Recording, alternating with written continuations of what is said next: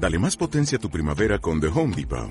Obtén una potencia similar a la de la gasolina para podar, recortar y soplar con el sistema OnePlus de 18 voltios de Ryobi desde solo 89 dólares. Potencia para podar un tercio de un acre con una carga.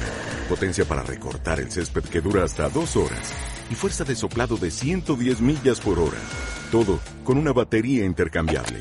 Llévate el sistema inalámbrico OnePlus de 18 voltios de Ryobi. Solo en The Home Depot. Haces más. Logras más. Gracias por escuchar los audios de masmusculo.com. En el vídeo de hoy os voy a hablar de la tiroides. Eh, estoy seguro que muchos habéis oído hablar de las hormonas tiroideas.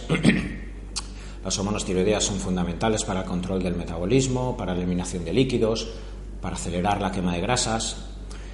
Pero bueno, vamos a hablaros un poco más específicamente en la repercusión que tiene eh, una bajada en la producción de hormonas tiroideas o de su funcionalidad eh, las hormonas tiroideas se producen por la glándula que tenemos en la base del cuello, que es la glándula tiroides, que desde, los primeros meses de formación del feto ya se empiezan a producir ciertas hormonas. Eh, la glándula libera T4 al plasma sanguíneo, que es una molécula de tirosina con cuatro moléculas de yodo acopladas, y una vez en sangre se desyoda, pierde una molécula de yodo y se favorece la producción de T3, que es la fracción más activa de las hormonas tiroideas y la que se encarga en mayor medida de quemar grasa, de acelerar el metabolismo, de entrar en calor, de la, eh, de lipólisis, eh, de permitir enfrentarnos a los estragos musculares, de tener una capacidad cognitiva y de atención aguda. Eh, la importancia de la tiroides es tal que a una mujer embarazada, en el segundo o tercer mes, una de las primeras pruebas que se realiza es la de la función de la tiroides. De hecho, incluso una mujer que en condiciones normales pudiera tener un valor con tendencia a la baja, pero dentro de los valores de, laboratorio, eh, si esa mujer se queda embarazada, ese mismo valor se asume como si fuera hipotiroidismo en muchas ocasiones subclínico, de forma que durante el embarazo se le da una pequeña dosis eh, de hormona T4. Aquí en España, por ejemplo, no damos T3, pero en otros países como Francia, Bélgica o Estados Unidos se suele dar una combinación de T4 con T3, pero en definitiva lo que se intenta es eh, que exista más cantidad de hormona tiroidea para influenciar a la formación del sistema nervioso y del resto de estructuras del feto en formación y que no acabe desarrollando eh, cierto retraso cognitivo e intelectual al nacer por eso también cuando un niño nace se le realiza una prueba en el talón para determinar cuál es el valor de su TSH y de esa forma saber cómo está funcionando su propia tiroides. ¿Por qué? Porque si el niño tiene una mala funcionalidad de sus hormonas tiroideas, puede desarrollar eh, alteraciones cognitivas, neuronales, irreversibles, incluso a lo largo de toda su vida. Fijaos la importancia del control y de la buena gestión de las hormonas tiroideas. Por, desgracia existe una oleada actualmente de personas con hipotiroidismo subclínico. ¿Esto qué quiere decir? Que muchas veces hasta que la persona eh, en las analíticas sanguíneas no tiene un valor que ya sale muy por encima de los valores eh, establecidos por el laboratorio, no se determina que tiene un hipotiroidismo.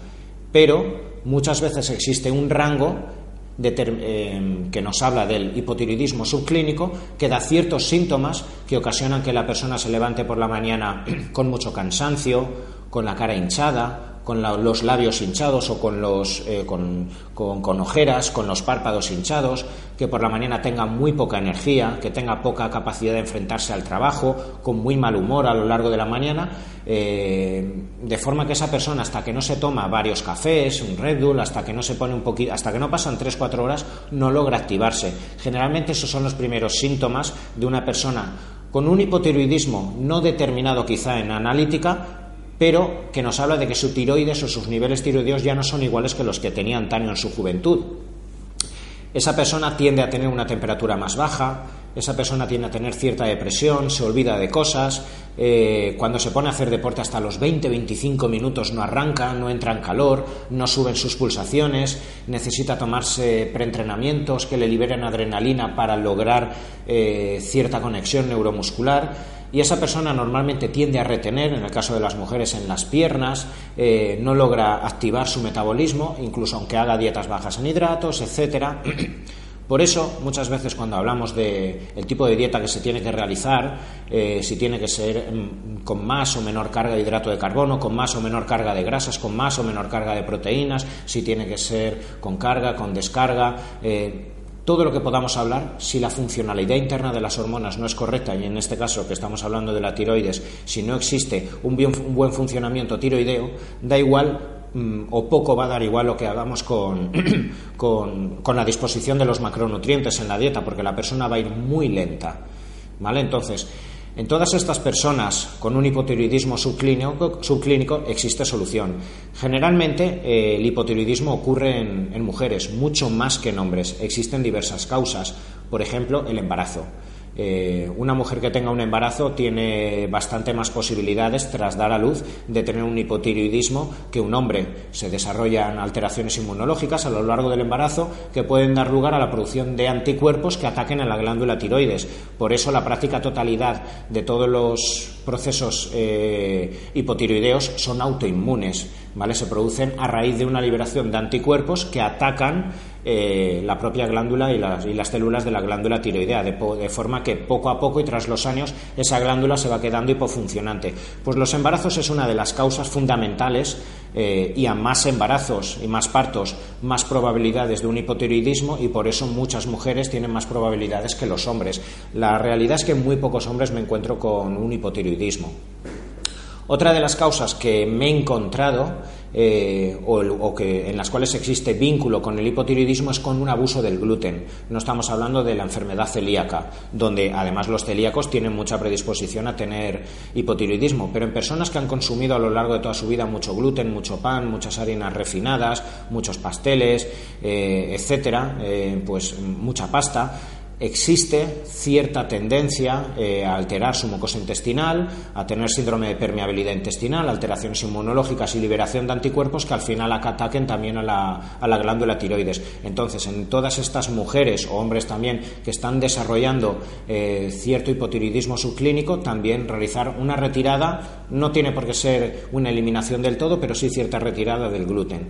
Y luego los procesos estresantes, tanto a nivel físico como a nivel emocional. Hay muchísimas personas que después de eh, una época de entrenamiento exhaustivo, una época de estrés emocional, una época de trabajo con pocas horas de sueño, eh, una vez acaban sus objetivos profesionales, estéticos, deportivos, eh, laborales, etcétera, a los meses su metabolismo se para, lo mismo que comían antes ahora les produce retención de líquido, hinchazón, les hace engordar y muchas veces realizas una analítica. Y lo que os vuelvo a decir, quizá en la analítica o muchos médicos pueden valorar que la analítica está bien, pero si eh, profundizas y valoras cuáles son los niveles de la T4 libre, la T3 libre, la T3 reversa, la TSH, una serie de valores que nos pueden indicar que la funcionalidad de la tiroides ya no es igual que antes, pues eh, eso nos determina que ya no es, el metabolismo no está igual y no se quema en estado de reposo o cuando realizamos ejercicio igual o nos hinchamos más eh, como consecuencia de que los niveles no son exactamente los que tendrían que ser.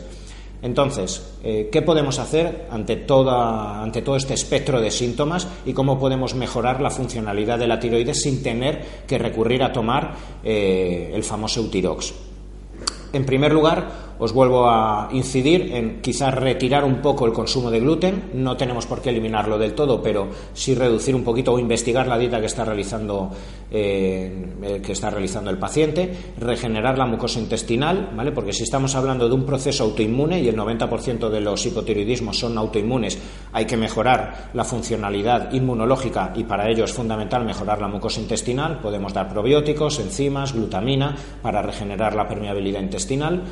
En cuanto a la eliminación, deberíamos siempre, eh, en ese intento de revertir el hipotiroidismo subclínico, eliminar las crucíferas, como es el brócoli, como es la coliflor, col de Bruselas, repollo, eliminar la soja también, la rúcula, porque son alimentos que pueden impedir la fijación del yodo en la tirosina a nivel de la glándula tiroides, de forma que eh, si comemos muchísima cantidad de estos alimentos, que paradójicamente son los que más metemos para adelgazar o definir, podemos producir de esa forma un impedimento a la hora de fijar el yodo en la tirosina y que no se produzcan los niveles adecuados de hormona tiroidea. Eh, Dentro de la alimentación también deberíamos intentar aportar alimentos ricos en, tirosina, como es el jamón serrano, por eso lo suelo recomendar dos o tres veces a lo largo de la semana en la mañana para tener altos niveles de tirosina, la cual se encuentra principalmente en la carne. ¿Vale? Entonces, por eso a lo largo de la mañana, que es cuando en las primeras horas del día, cuando se forman las hormonas tiroideas, es cuando principalmente podemos optar por carne y ya por la noche no recurrir a la ingesta de alimentos ricos en tirosina. Y en cuanto a suplementos, tres, básicamente. L-tirosina, que es el, es el aminoácido eh, esencial para fabricar eh, las hormonas tiroideas, a razón de entre 1000 y 2000 miligramos al día, siempre por la mañana, que es cuando la glándula tiroides fabrica las hormonas tiroideas.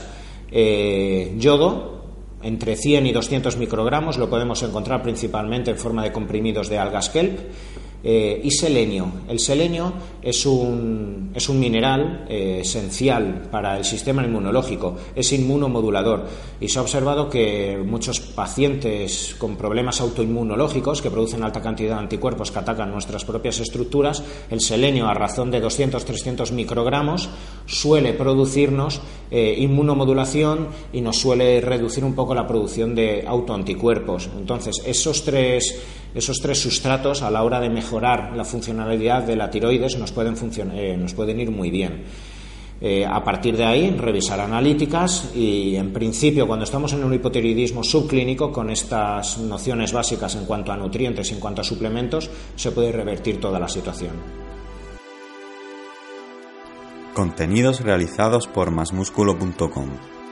Consejos nutricionales asesorados por médicos, atletas profesionales y entrenadores. Masmusculo.com, empresa líder en nutrición deportiva.